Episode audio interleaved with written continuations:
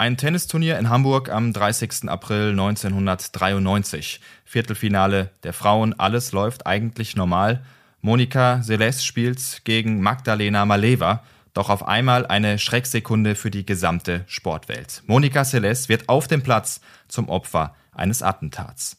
Die damalige Weltranglistenerste führt, die Seiten werden gewechselt, um mal kurz durchzuschnaufen, setzt sie sich auf eine Bank neben diesem Schiedsrichterstuhl und dann passiert es. Sie beugt sich zur Trinkflasche, nimmt einen Schluck und es ertönt ein lauter Schrei. Alle Zuschauerinnen und Zuschauer erstarren. Celeste wurde von einem Mann in den Rücken, in die Schulter gestochen mit einem Schlachtermesser. Ein grausamerer Schmerz, als sie ihn sich je hätte vorstellen können, wie sie selbst mal sagte. Sie läuft noch ein paar Meter, taumelt, wankt aber.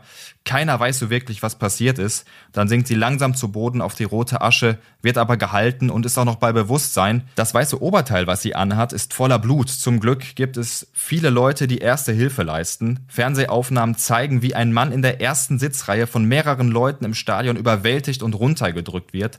Man sieht, wie er das Messer noch in den Händen hat und wohl auch noch ein zweites Mal zustechen wollte. So weit ist es aber zum Glück nicht mehr gekommen auch wenn er sich noch richtig gewehrt hat. Nachher kam raus, der Mann war ein psychisch kranker, ein paranoider Verehrer von Steffi Graf.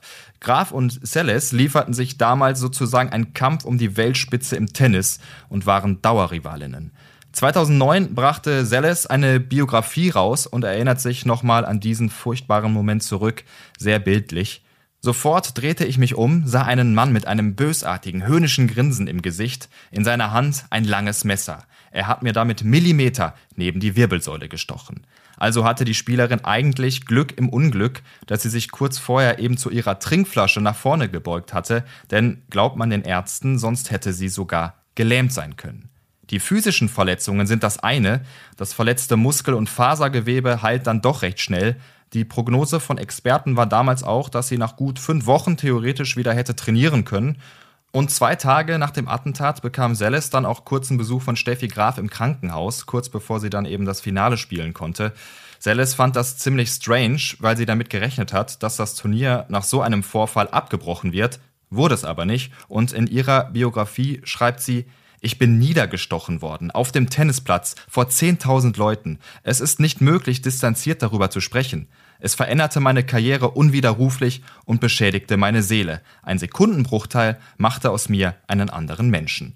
Und genau das ist der Punkt, glaube ich. Körperliche Wunden gehen dann doch recht schnell weg, aber psychisch setzte ihr das unheimlich zu. Das kann man sich, glaube ich, gar nicht so wirklich vorstellen. Die Folge Albträume, Angstzustände, Depressionen, psychologische Therapie. Zwei Jahre dauerte es, bis sie im August 1995 auf den Platz zurückkehrt. Der Täter hatte wohl Angst, dass die Dominanz von seinem Idol Steffi Graf durch Selles bröckeln könnte.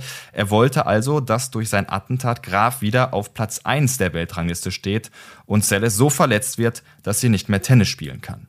Und leider muss man sagen, hat er es durch die psychischen Narben, die er hinterlassen hat, auch geschafft. An die Glanzzeiten konnte Selles nie wieder wirklich anknüpfen. Das Urteil lautete übrigens gefährliche Körperverletzung, zwei Jahre auf Bewährung. Das Gericht bescheinigt dem Täter eine hochabnorme Persönlichkeitsstruktur und verminderte Steuerungsfähigkeit. Für Selles viel zu wenig. In Deutschland hat sie nie wieder gespielt. Dies ist nun mal das Land, das den Mann, der mich angegriffen hat, nicht ausreichend bestrafte.